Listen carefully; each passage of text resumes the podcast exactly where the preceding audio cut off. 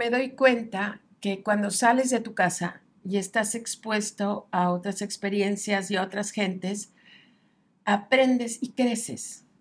Y dije, este es el método de capacitación más bonito, más cariñoso, pero también más efectivo. Y tengo que encontrar la manera de hacer esto más seguido. Bienvenidos a Iniciadores, el podcast que te acompaña a recuperar el entusiasmo por tu vida empresarial. No solamente dándote información, consejos, tips, sino también con entrevistas a hombres y mujeres extraordinarios, esos que mueven y forjan el Yucatán de principios de siglo. ¿Están listos? Iniciamos. Maru, el otro día estaba pensando, te lo han preguntado muchas veces, ¿cómo comenzaron los viajes de Cookies? Sé que es una parte muy importante de la empresa, la prestación así de oro, el programa de viajes, y yo he participado en dos.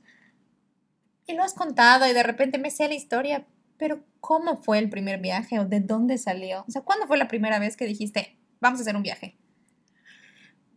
Primero que nada, eh, te quiero recordar que yo comencé a hacer galletas para vender, para tener recursos, para llevar de viaje a mi familia.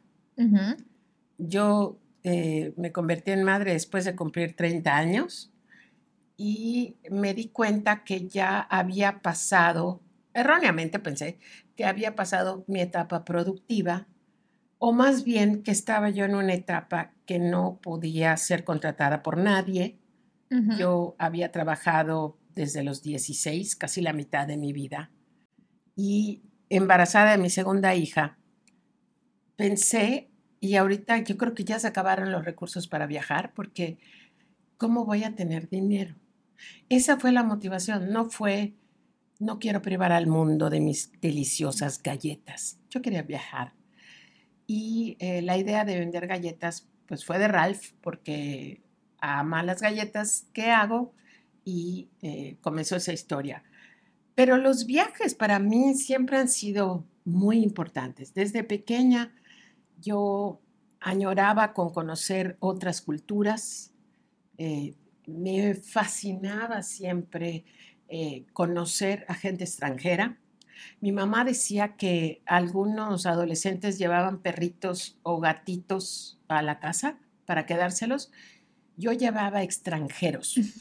Yo eh, conocía en parques o en cafeterías a chicas que estaban estudiando aquí o chicos eh, o gente que estaba viajando y siempre los invitaba a mi casa porque tenía yo una fascinación y eh, pues me caso con un extranjero. Vivo tres años en Canadá. Pasamos nuestra luna de miel cargando la mochila por ocho meses, viajando en trenes y todo en, Europa. Y empiezo a darme cuenta, ya que tengo cookies, cómo me ha servido el abrir esa liga del cerebro a otras ideas, a otras costumbres, a otros productos, otros empaques, otra manera de consumir. Y poco a poco se lo voy atribuyendo que fue porque pues salí de mis límites. Y cada vez que viajaba, pensaba, ¿cómo me gustaría que estén aquí mis amigas? ¿Cómo me gustaría que estén aquí mis primas? Y cuando ya tengo un equipo de colaboradores, empiezo a anhelar que mis colaboradores estén viendo lo que yo estoy viendo y probando lo que yo estoy probando. Y así comienza este deseo eh. que pues comenzó hace 25 años más o menos. Y fíjate que es, muy chistoso porque primero me acuerdo que comenzamos a hablar acerca de las cosas que yo veía común o fáciles, como ir a pasar un fin de semana a Cancún. La plática TED que yo di en el 2017 habla de eso, como yo veía normal irme a Cancún por un fin de semana y pensaba que pues todo el mundo lo hacía. Y eh, Arminda, mi colaboradora más antigua, cuando me pregunta, ¿y cómo es Cancún? yo me doy de topes y me doy cuenta, eres una estúpida, piensas que todo el mundo hace lo que tú haces y hay cosas que tú tomas eh, por hecho o fáciles de hacer, pero no son fáciles. Y allá nace el primer viaje eh, de mis colaboradoras. Eh, decidimos cerrar la única tienda de cookies que teníamos. Yo creo que debió de ser 1997. Y nos juntamos a las 6 de la mañana y las seis colaboradoras y yo nos subimos a una camioneta que tenía y nos fuimos a Cancún a una playa pública a pasar el día. Eso es lo que hicimos. Eh, y a pasear por una plaza comercial. Eh, y hay una, hay una anécdota muy chistosa que, que nace de eso y que cuento en la plática TED, pero no la voy a contar ahorita. Pero me doy cuenta que cuando sales de tu casa y estás expuesto a otras experiencias y a otras gentes, aprendes y creces.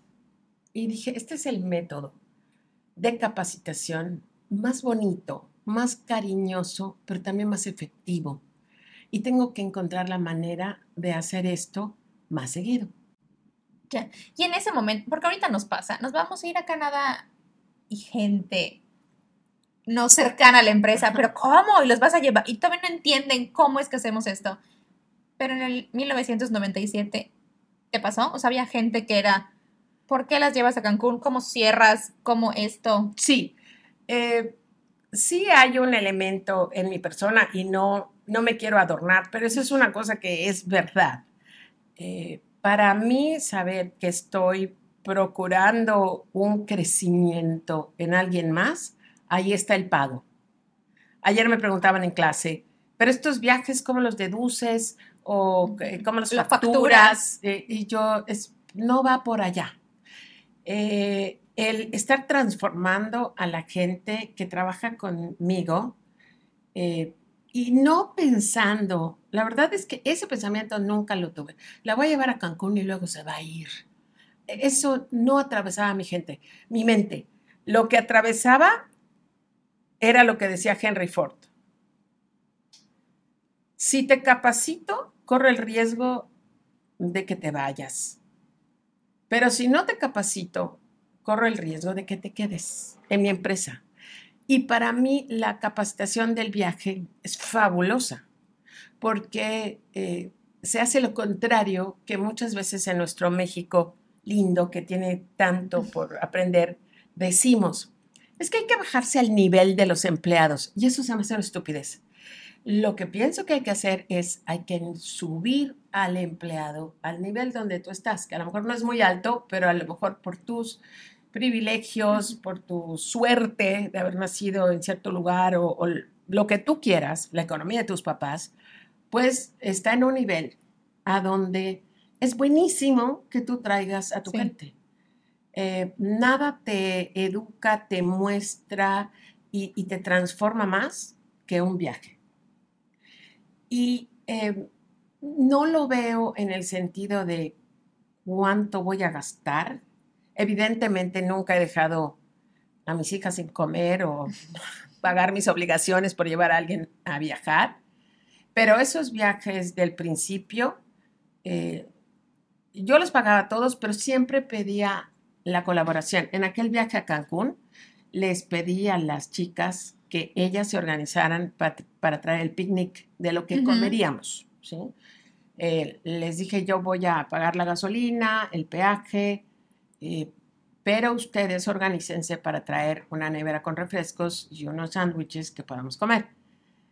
Lo recuerdo bien porque había una una chica que dijo, yo no voy a ir porque se me hace un ridículo que Maru Medina nos esté llevando a Cancún y ni siquiera nos lleva a comer a un restaurante.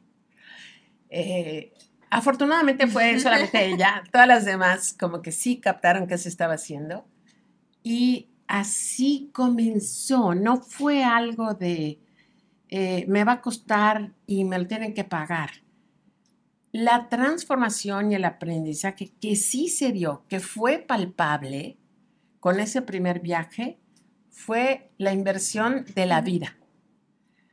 Y eh, fui soñando cosas más grandes. Y llegamos, el, el primer viaje internacional fue a Nueva York. Eh, a Nueva York hemos ido un par de veces en grupo. Eh, a Montreal, igual, a Houston. Hemos ido a Campeche de una manera como casi no vamos a Campeche, eh, con guías que nos expliquen eh, los fuertes, la historia de los piratas. Hemos hecho viajes a Uxmal y a la fábrica de chocolate, Choco Story. Igual con gente que nos esté explicando eh, la historia, los procesos del cacao, aprendizaje, aprendizaje siempre. Hace unos meses fuimos a Celestún ah, y y me acuerdo que cuando lanzaste la convocatoria fue justamente, está tan cerca, pero no es... Algunas personas sí, pero no es común que tú digas, mm, hoy tengo ganas de ir a Celestún y conocer. Cuando gente de fuera viene a ver el espectáculo que es el amanecer, tantas cosas, pero a veces no estamos, no está nuestro chip decir, mm, voy a ser turista de mi estado. Sí. Entonces, a veces ni siquiera hay que irnos tan lejos. Exactamente. Es maravilloso lo que está haciendo ahorita la secretaria de Turismo, Mitch Friedman, que precisamente porque ella no es de Mérida, cosa que se le criticó mucho, no es yucateca, que va a saber, precisamente porque no es yucateca, puede admirar con ojos de fuera toda la riqueza que hay aquí. Y eh, eso es lo que siento que a veces pasa. Vamos a Uxmal porque nadie de mis colaboradores en el momento en que los llevé, ya éramos 16, nadie había ido a Uxmal. Y es la verdad, cuando viene gente de fuera y te dice, ay, qué dichoso que tienes aquí a Chichen Itza, sí, pero nunca voy, solamente que yo vaya a pasear a alguien, ¿no? Y en todos estos viajes, eh, siempre la empresa lo procura, la empresa apuntala, la empresa paga la parte mayor, pero siempre todos están colaborando. El, el viaje más importante fueron 16 días que hicimos en Francia. Llegamos a París y después paseamos juntas el Valle del Loire, donde vimos todos los castillos extraordinarios.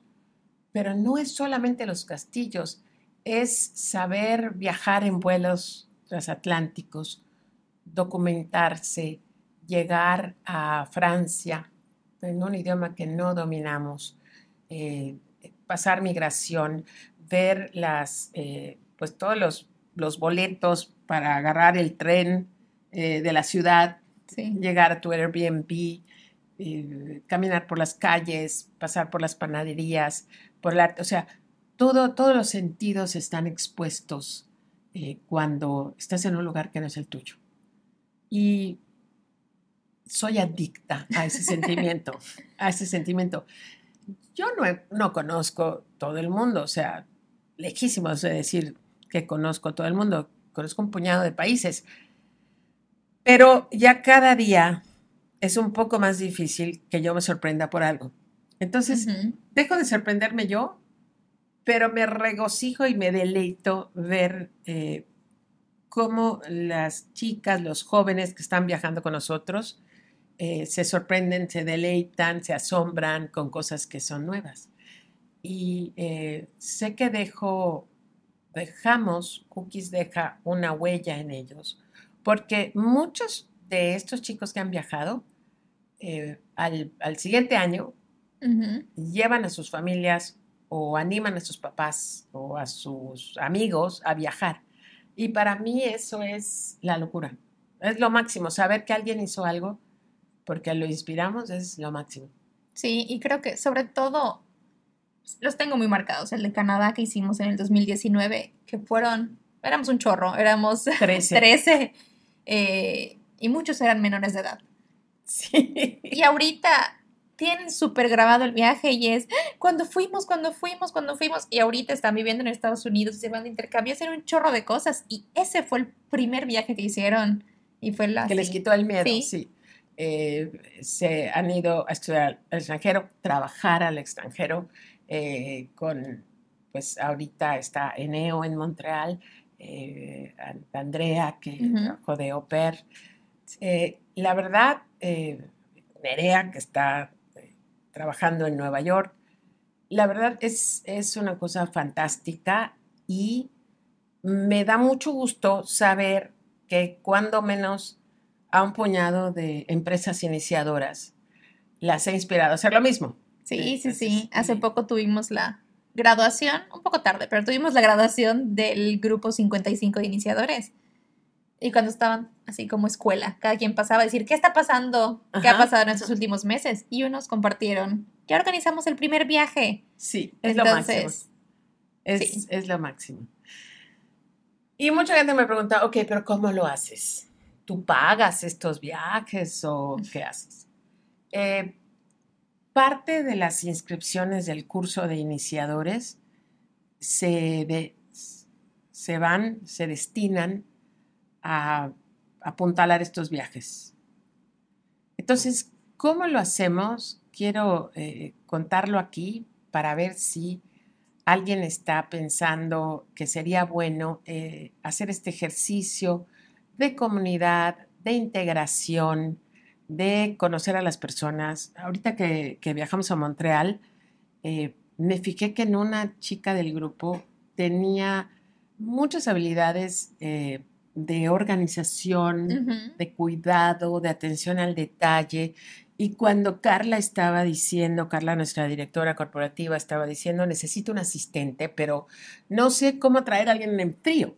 Y le dije, mira, aquí está esta chica Mayra, que la estuve viendo y me late que pudiera ser una chica Sí. que puedas tú, eh, pues, preparar. Ella era anfitriona en las tiendas y ha sido un, un éxito, Mayra sí, sí. en las oficinas, ¿no? Entonces, también eh, ocurre ese dicho de si quieres conocer a Manuel, vive con él.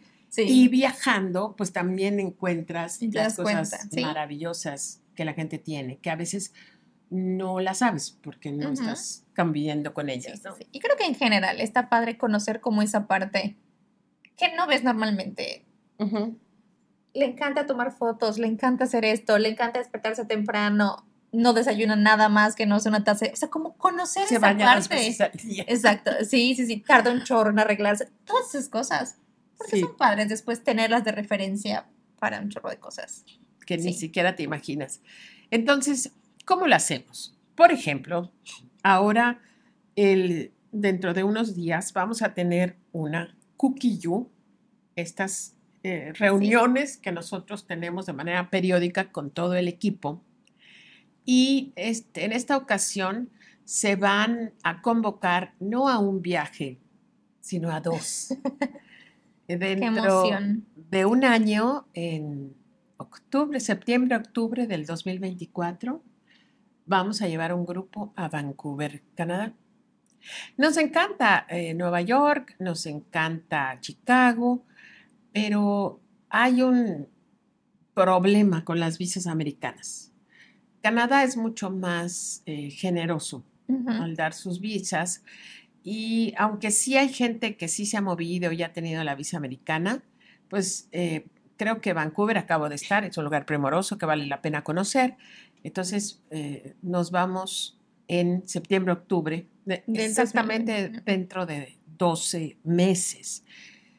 Y en marzo, o sea, 17 meses después, te lo digo Ingrid por si te quieres apuntar, eh, nos vamos a ir. trabajar a. Nos vamos a ir dos semanas a España. Eh, vamos a cruzar el charco otra vez. ¿Y qué es lo que hacemos? La gente dice, sí, pero ¿cómo lo haces? ¿Te los llevas? ¿Les pagas sus cosas? Pues la verdad, desafortunadamente, yo no tengo tanto dinero como para comprarle el boleto de avión a todo el mundo, ni pagarle sus gastos, pero se hace la convocatoria eh, con suficiente tiempo para que los chicos empiecen a ahorrar. ¿Qué es lo que la empresa da? ¿Cómo colaboramos? Eh, nosotros pagamos el hospedaje, que generalmente ha sido un Airbnb. Airbnb. Nosotros pagamos el hospedaje de todo el grupo que se comprometa a ir. Ahorita les cuento cómo se comprometen. Y eh, ayudamos a, pagando la transportación de la ciudad, en la ciudad a donde vayamos a ir.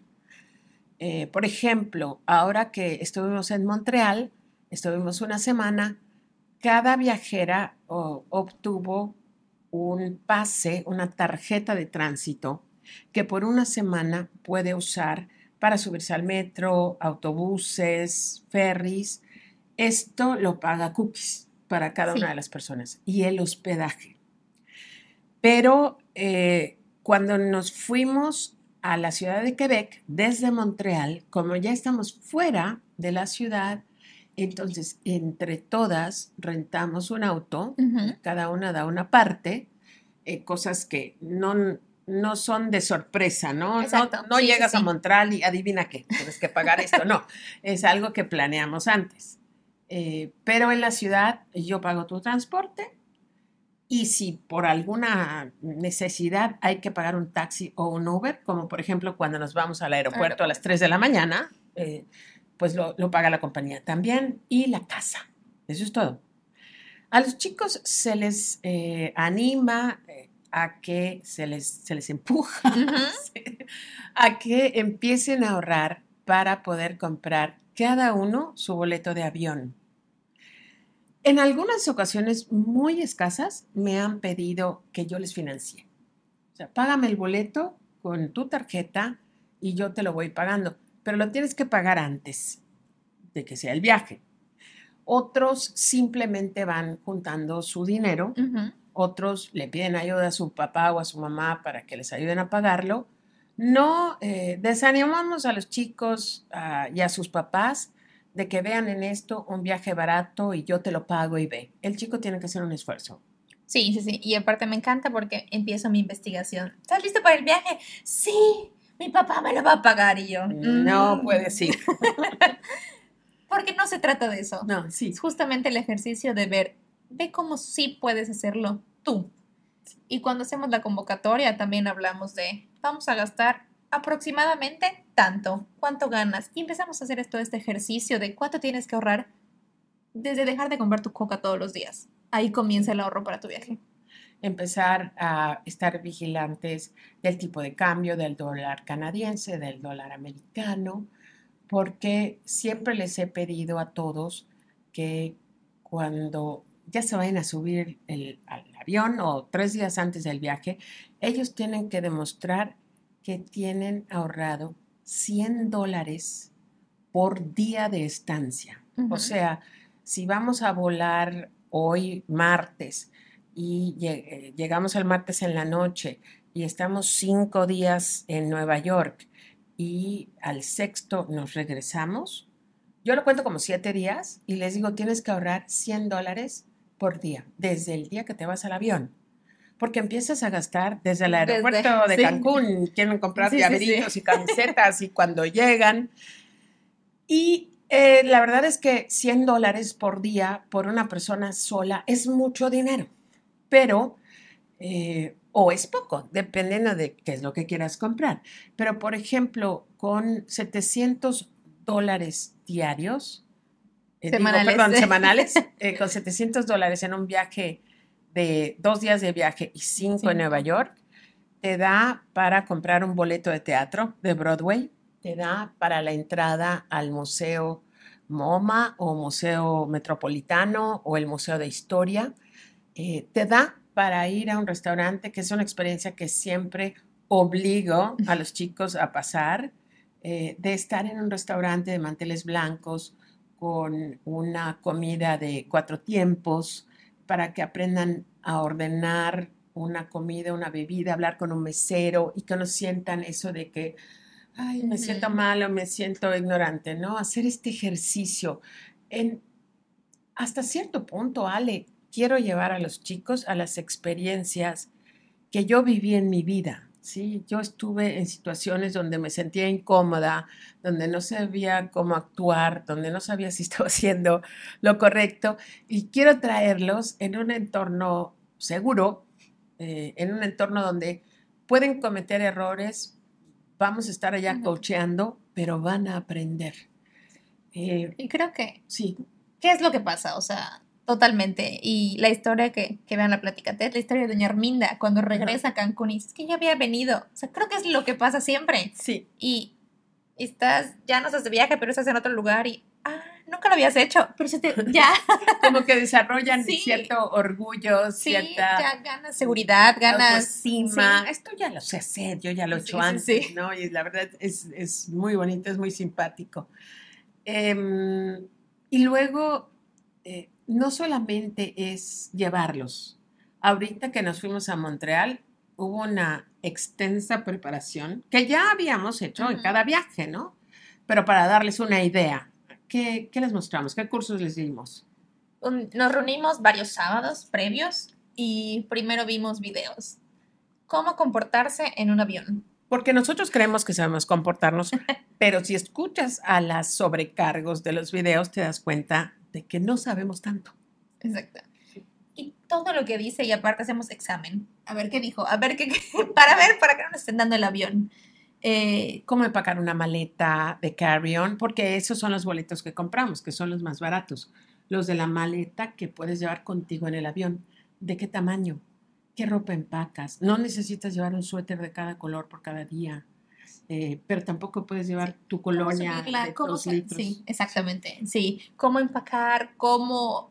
Y cosas hasta absurdas, pero que pasan. No te quites los zapatos, no pongas tu pie encima. Son cosas que Sí. si nunca has viajado, no lo has hecho, pues igual y no sabes. Se puede, no se puede, el Sí. de al lado lo hace. Pero tenemos esa preparación.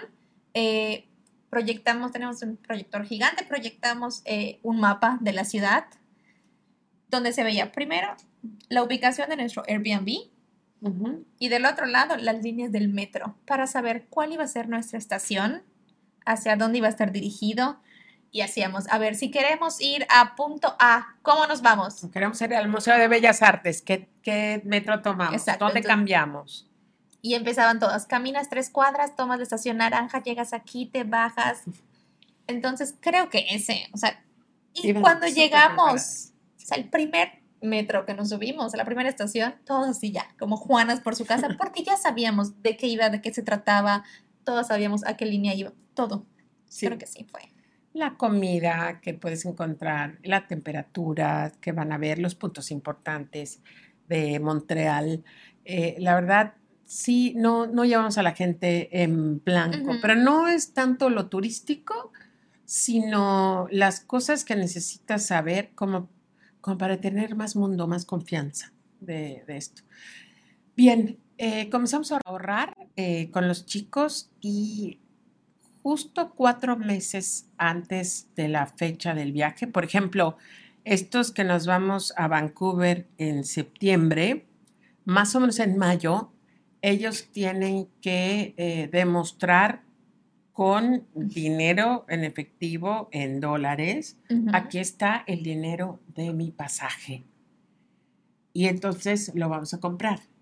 Con esos boletos comprados, nosotros rentamos y contratamos la casa, el tamaño de la casa, porque no cuesta lo mismo una casa para 13 que para 8, que para 3. Aparte, estoy segura que el día de la Cookie que hagamos la convocatoria, vamos a ver así mil manos. Siempre se apuntan 26. Y en mayo vamos a ver cuántos sobres llegan. cuántos llegan Sí. a ahorrar. Eh, pero del último viaje hubo gente muy animada, muy inspirada, que prometió que sí no se iba a perder el próximo viaje. Hay otro asunto que también le extraña a la gente. Si te llevas a 13 chicos de viaje, ¿qué pasa con las tiendas? ¿Qué pasa con, con la cocina? ¿Quién está produciendo? ¿Quién está vendiendo? Pero por eso nosotros siempre Ujú. estamos contratando y entrenando a todas las personas para que sepan hacer de todo. Sí, sí, sí. Y aparte Y- tenemos sí. el suficiente tiempo para saber qué viene, qué no viene. El otro día estaba hablando con Mariana haciendo horarios y me dice, me voy a apurar porque Maika sale de vacaciones y después salgo yo y después sales tú. Y así nos vamos. O sea, Sí. no es por esto, es porque así tiene que ser. La vida tienes Y que irla resolviendo. Entonces, eso, eso te ayuda. Y también cuando salimos, a las gentes que se quedan a cargo les damos bonos de responsabilidad. cuida la tienda, que nadie falte, que nadie llegue tarde, que no hayan incidentes y entonces así nosotros les podemos prometer un bono a los que se quedaran a cuidar la, la, marca mientras nosotros viajamos. Es todo un programa completo, integral, que toca a todos. Eh, esta es la manera en que la hacemos nosotros. Tú puedes desarrollar tus propias maneras, tus propios destinos. Em, el despacho de arquitectos de Arkham eh, eh, va a llevar a su gente a Chicago ahorita, pero hace un par de años los llevó a Toronto y es un itinerario hecho de veras segundo por segundo para aprovechar eh, la visita de edificios, de arquitectos que ellos admiran, que ellos estudian. Eh, y como ellos, hay gente que ha llevado a su, equipo a Isla Mujeres o, a la playa o a la Ciudad de México. Y es súper emocionante ver, y siempre los resultados son mucho mejores de los que uno espera. Así que esta es una de las maneras eh, diferentes donde tú puedes capacitar, motivar y afianzar ese lazo de tu gente, de tu equipo. Y espero que esta pequeña plática te inspire a crear tus propias experiencias. Nos vemos pronto. Hasta luego. Muchas gracias por escucharnos. Si encontraste la información útil o entretenida, por favor compártela. Queremos que mucha más gente conozca iniciadores. Esta fue una producción de Maru Medina desde Mérida, Yucatán, México.